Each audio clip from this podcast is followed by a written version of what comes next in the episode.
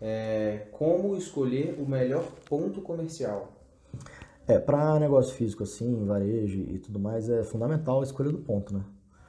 É, eu dou algumas dicas. Se for coisa, depende muito do, do, tipo de negócio. Se for coisa que é, é, você tem que saber diferenciar primeiro destino e passagem.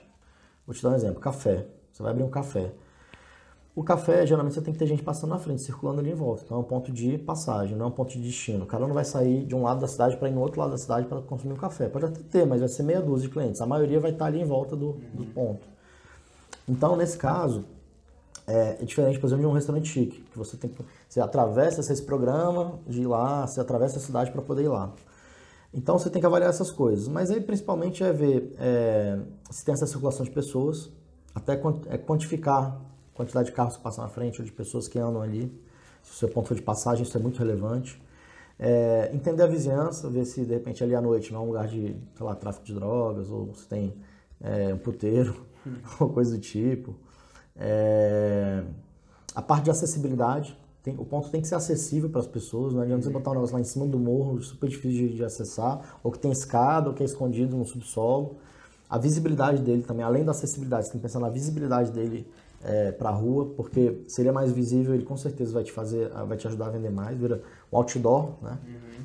É, e a energia do, do, ponto, que é isso que eu falei, assim, você entender a vizinhança, saber o que, que se passa ali, quem, o que, que já teve ali em volta, como é que o comércio em volta está vendendo, se está bom, se não está, se o pessoal está tá satisfeito.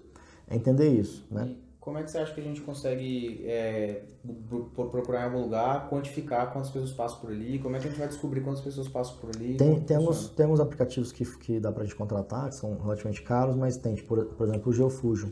E tem também uma técnica que eu uso, que é o seguinte, eu pego o Facebook e lá no gerenciador de anúncios dele, eu consigo colocar um pino em cima daquele ponto, em cima daquele endereço, e eu verifico quantas pessoas tem dentro do meu segmento. Então, por exemplo, se é, se é vamos botar aqui, é, homens, vamos supor que seja uma barbearia. Homens acima de 20 anos, 20 a 50 anos.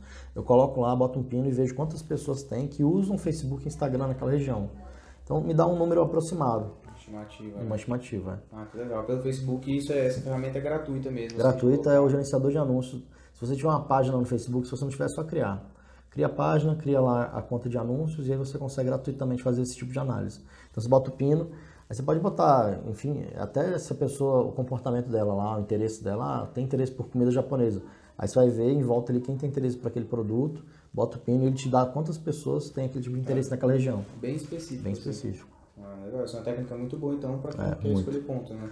É, isso daí não é usado para pontos, é meio que um, uma forma que eu descobri assim que eu faço, mas que funciona bem para você identificar.